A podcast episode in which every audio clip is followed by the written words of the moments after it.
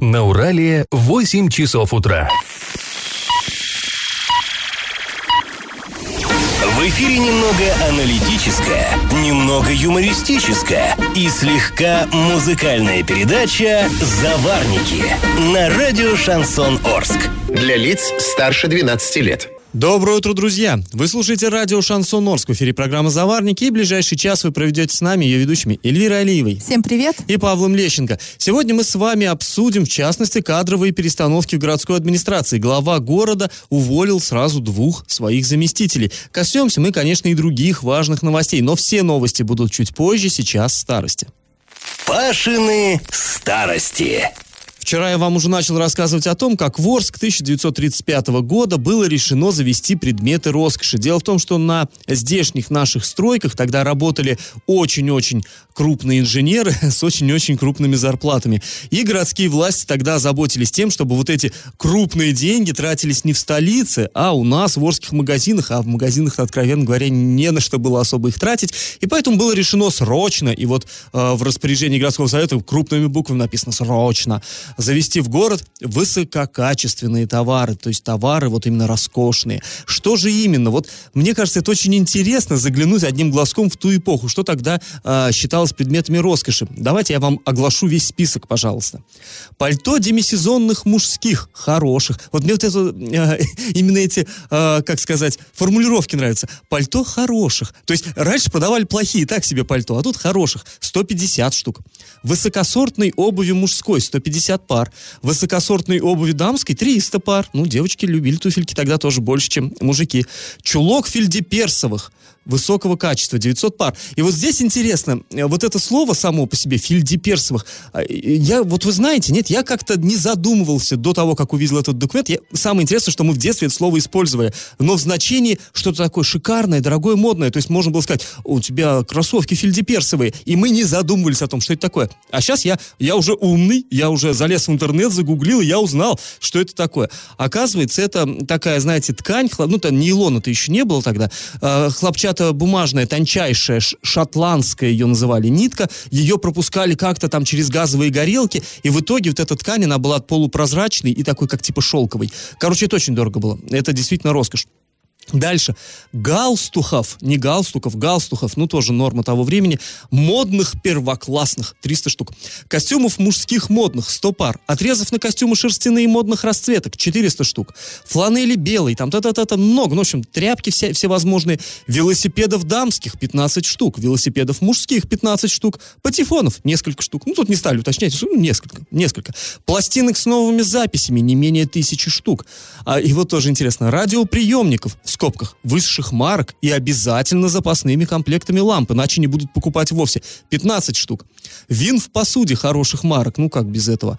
А, в скобках, коньяки, ликеры, Малага. Вот Малага я тоже не знал, что это такое. И опять же залез в интернет, оказывается, есть испанская провинция Малага, где какое-то особенное десертное вино. Вот, ну и Ворск тоже э, велели завести. До 50 ящиков фруктов свежих и для компота сушеных по наличию, галантереи высокосортной, в скобках, хорошие ремни для брюк, подтяжки, дамские гребешки модные и прочее на 140 тысяч рублей. И вот тут же автор этой, э, этого документа оговаривается. Можно было бы еще покруче привести, вот, например, пианино, но это уж очень дорого, и лучше не рисковать, вдруг не купят. Еще цитатка. «Имеются спрос и на пианино, но завоз их не рекомендуется. Столь ценные покупки будут производиться, конечно, только по предварительным, ли, э, только с предварительным личным выбором инструмента в столичном магазине». Ну, такая необычная история, забавная. А теперь наш традиционный конкурс. Скажите, где в Орске был открыт первый магазин самообслуживания в послевоенные времена? Так сказать, первый советский супермаркет. Вариант 1 располагался на проспекте Мира, вариант 2 на проспекте Ленина и вариант 3 на площади Веснецова. Ответы присылайте нам на номер 8 903 390 40 40 в соцсети «Одноклассники» в группу «Радио Шансон Орск» или в соцсети ВКонтакте в группу «Радио Шансон Орск» 102.0 FM для лиц старше 12 лет. Галопом по Азиям Европам! Давайте кратенько пробежимся по нашим новостям. Ну, самое главное, безусловно, первый заместитель главы Орска Дмитрий Аниськов и заместитель главы по жилищно-коммунальному хозяйству, по муниципальному хозяйству Сергей Щербань покинули свои посты в администрации Орска. Кто займет вот эти освободившиеся вакансии, пока неизвестно, но есть о чем поговорить, и мы обязательно поговорим подробнее об этом чуть позже, а сейчас к другим новостям. И обязательно скажем, а мы же говорили вам. На следующей неделе в Оренбургской области похолодает до минус 15 градусов Цельсия. При этом до конца этой недели, как утверждают синоптики, в регионе будет относительно тепло, днем будет плюсовая температура, а ночью столбики термометров будут опускаться до минус 5 градусов. Но я хочу сказать, что как-то уже и в конце этой недели прям очень холодно, никакой теплоты лично я не ощущаю. Вот сейчас на улице самый настоящий трескучий мороз. Да, но без снега. А, друзья, хоккейный клуб «Южный Урал» начинает очередную выездную серию игр. Первую из них он проводит сегодня в Новокузнецке с командой «Металлург». Начало матча в 15 часов по московскому времени, стал быть в 5 по нашему. Кстати, трансляция будет доступна на сайте урал56.ру для лиц старше 16 лет. А после небольшой паузы мы снова вернемся в эту студию и обсудим самые важные городские новости. И как это понимать? Жители Орска сообщают, что теперь в отделениях Почты России берут комиссию за оплату детского сада. В городской администрации сказали, что это связано с тем, что между муниципалитетом и почтой истек срок действия контракта. И это действительно так. Ну, я думаю, сейчас многие получили квитанции, да, за садики. И, кстати, удивительно, но в некоторых детских садиках и вовсе висит объявление, что не принимает Почта России сейчас квитанции на оплату детского сада. Но, по всей видимости, все-таки принимает, только нужно ну, доплачивать большой да. доплатой, ну, да. ну, как с небольшой? Все-таки это значительная доплата. Ну, вроде бы мелко, но вот так, представляешь, каждый месяц вот, вот ну, за да, каждую да. квитанцию вот столько платить.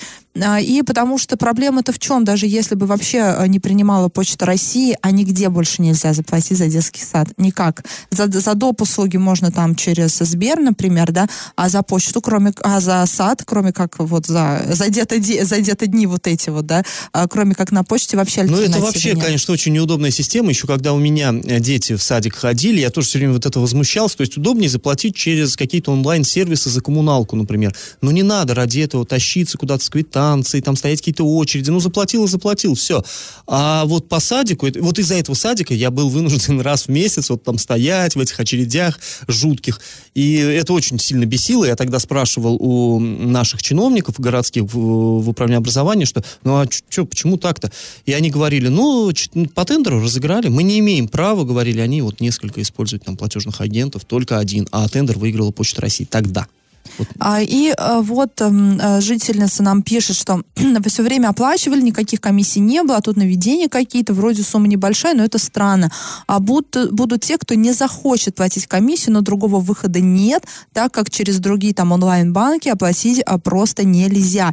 Но, кстати, вот тут а, немножко не так. Раньше периодически на почте бывает, да, что за, то за одну услугу какая-то комиссия берется, то за другую. И тут важно понимать, что эту комиссию не вот эти женщины женщины, да, которые сидят на почте, накидывают на ваши квитанции, это они приходят на работу, включают свои компьютеры, и у них уже э, заложена вот эта комиссия там сверху, да, сверху там приходит разна- да, Я думаю, к этим женщинам ни у кого претензий нет. Они по ним видно, они что они замучены они совершенно. Они всегда и... под удар попадают, да, и да. всегда их по-человечески Это все-таки руководство жалко. там э, кудесит. И притом там, кстати, бывают, помнишь, тоже у нас история была, когда за коммуналку вдруг стали брать комиссию, если ты без очереди проходишь. И был такой анекдотичный такая ситуация, когда э, очередь э, за очередь к окошечку без очереди была больше, чем к обычному, потому что все хотели проскочить без очереди, и там тоже хвост. И получалась очередь.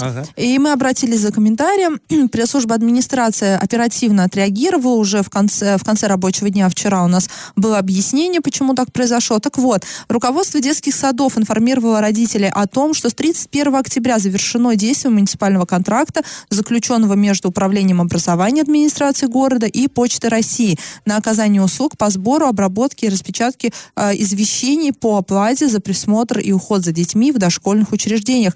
Для родителей, которые не успели внести плату до 31 октября, сумма задолженности будет учтена в квитанциях за ноябрь. Также имелась возможность оплатить по счетам за октябрь в любых кредитных организациях. В настоящее время администрации города прорабатывается вопрос с банками, через которые родители смогут вносить плату за, э, за детские сады. Вот это это будет прекрасно, если у нас появится возможность платить за детский сад а, через а, онлайн-банки. Это вот значительно упростит а, и снимет, скажем так, градус напряженности и раздражения. А после небольшой паузы мы вернемся в эту студию и обсудим очень серьезные кадровые перестановки, которые прошли в город администрации. Увольнение сразу двух замов главы. Я в теме. Вчера уже под конец э, рабочего дня подоспела такая новость, новость бомбическая совершенно, как мы это называем. Сразу два зама главы покинули свои кресла. И удивительно, что в этой новости, то, что официальное заявление глава города сделано на своей страничке в социальной сети Инстаграм для лиц старше 12 а, лет. И вот мне что интересно, берут курс на Дениса Паслера, да, моду Век, вот эту взяли. Паслера. Вектор Паслера вот прослеживается, вот этот вот виртуальный. Нет нет бы на... У них есть официальный сайт, да, как нет бы по-серьезному в инстаграмчике Не, постик. ну и на, на сайте не, вскоре нас, тоже появилось. Ну да, ну нам, в принципе, все равно, откуда да, да, информацию да. собирать. Но просто это забавно выглядит. Ну, в общем, давайте мы для начала... Интересно, там стоит да? хэштег «Позитив 50+.» Это, напомним, они ввели такой хэштег о положительных э, событиях до конца года. Вот они под таким хэштегом. Но, надеюсь, они нас слушают. Когда в хэштеге ставишь знак препинания, он не, это не учитывается. Это плохо. Уберите. Но они тебя, наверное, услышали. А, давайте мы для начала послушаем комментарий Екатерины Бастиной. Это начальник управления администрации по связям с общественностью. Глава города Василий Казупица подписал распоряжение об освобождении от занимаемых должностей двух своих заместителей.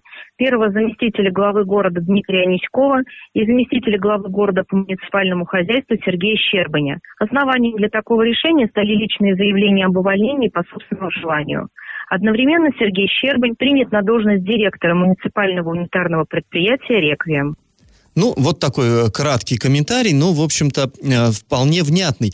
А, что здесь интересно? Ну, вот, во-первых, а, сейчас, да, там э, пустуют два кабинета, там, там темно, холодно и неуютно. И ветер гуляет. И да. ветер Но гуляет. на самом деле оба этих, э, об, обе эти отставки, да, увольнения, они были вполне ожидаемы. Да, они, конечно, да, мы, принципе, мы ждали, про... мы ждали. Вот мы, СМИ, мы вот ждали, что вот Про именно... Аниськова мы-то и говорили, потому что, ну, очень настойчиво ходили слухи, что э, Дмитрий Аниськов приехал, он же вообще арчанин, но последние много-много лет он работал в Оренбурге, в Минстрое, был замминистра целым, да, и сюда приехал, как говорили, переждать тревожные времена, и вот как-то и начале власти. Поначалу, да, он был очень активен, а в последние месяцы как-то мы его не видели и не слышали, и это дало основание, э, ну, не только нам, вот не мы с Элей такие умные и проницательные, а вообще это муссировалось в политических, околополитических да, и журналистских не, кругах. Не в нашей сейчас а, радиостудии шли вот эти слухи, да, между двумя людьми. Нет, да, да, это да. и в Оренбурге от наших коллег приходила информация, он все-таки, да, в Оренбурге тоже известный человек. Ну, конечно. Павел и, и говорили, что, да, его ждут уже туда, что он вернется, очевидно, и даже вот обсуждалось, а кто же здесь в Орске-то его место займет,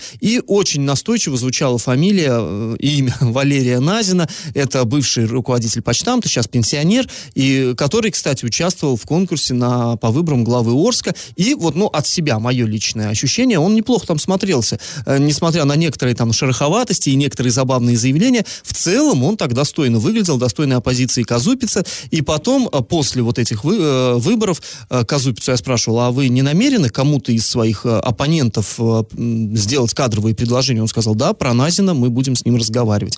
Но мы тогда позвонили Назину, говорим, вы не хотите на место вот, ну, первого зама? Он, он сказал, да, таких разговоров пока не ведется, и вообще некорректно, пока человек еще остается на своем месте, как мы можем это обсуждать. Но, Но вот, вот человек покинул нет, свое да. место. А, самому Аниськову мы пытались дозвониться вчера, чтобы спросить, а куда вы теперь, что? Ну вот слухи железные такие, что он обратно в Минстрой. Ну, хотелось бы от него Тем более его непосредственный руководитель Полухин, он остался на своем месте. Да, да это То министр. есть команда не поменялась там, и почему бы не вернуться в, в привычную среду обитания? Да, ну вот так. гудки шли, трубку он не брал. А, ну, аналогично... а зачем уже? Все, сгорел сарай, гори и хата. Зачем да. мы с нами а, общаться? Пытались мы дозвониться и до Сергея Щербаня. По нему тоже, честно говоря, тоже были такие, была информация, что, вероятно, а, к концу ремонтного сезона вот этих вот дорог, его тоже, он может тоже уйти с этой тем, должности. что очень все, ну, неблагополучно, скажем так, с ремонтом шло. Ну, и было были вопросы, было да. ощущение, что да, возникали к этому ведомству вопросы у руководства и вообще, то есть, ну, мы, в принципе, этого ждали, и а, вот, э, собственно, произошло. Но Сергей Щербань, вот его, мы тоже ему пытались дозвониться, он тоже не стал брать трубку, но тут нам из-за него рассказали о его дальнейших планах, он возглавит МУП «Реквием». А, МУП «Реквием» — это, я вам напомню, муниципальное предприятие, которое занимается... Ор- ритуальными услугами ну да, организации да, похорон. да, ритуальными Тоже говорить. услугами. По названию все понятно. И а, там долгие годы возглавлял его Пескунов, это почетный гражданин Орска, но он сейчас на пенсии. И вот, э, значит, Сергей Аликович теперь бу- примет бразды Не правления. сказать бы, что поспокойнее должность будет в связи с такими э, иногда всплывающими, да, такими Да, ну, историями всё равно, или спокойнее. Ну, понятное дело. Главный муниципальный начальник у нас в городе это расстрельная должность. Вот э, это, это, ну, безусловно. У нас две расстрельные должности. Это первый заместитель и да начальник. вот, пожалуй, что Ну, на, ну, знаешь, зам по в- хозяйству даже Вспомним историю Исаева, все-таки да, ну да. тоже расстрельная должность, там сколько не, не главе вопросы, да, по а, косякам, которые там происходят а, при руководстве города, сколько к первому заместителю. Ну и вот мы э, так тоже призадумались, а кто же эту-то... до- То есть понятно, что Казупица, когда подписывал эти заявления, э, а я напомню, вот нам сказали, сейчас они сами написали заявление по собственному желанию, э, ну, разумеется, у него, значит, кто-то на эти должности есть. Ну, нельзя оставлять ключевые, а это важнейшие две должности в городской администрации вообще без руководства, тем более, да, накануне зимы. Э, И первый зам, и зам по муниципальному хозяйству, они занимаются и расчисткой улиц, и организацией движений, и все прочее. Ну и в конце концов у нас ремонт дорог не закончен, еще, считай, да, да, да, вот да. это самая напряженная Поэтому понятно, ситуация. что, скорее всего, уже сегодня мы узнаем, кто займет эту должность, но пока вот официальных данных нету.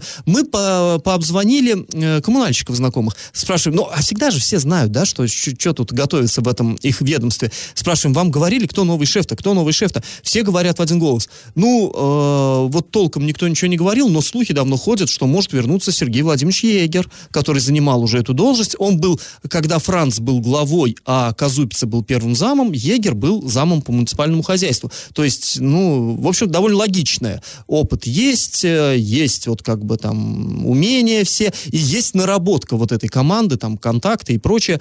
А, И мы позвонили Сергею Владимировичу, у нас телефончик его остался. Ну, он как бы сказал, не, я не буду ничего комментировать, для меня это вообще неожиданность. Я то- только вот, говорит, от тебя услышал, что там вообще, что Сергей Аликович покинул свой пост.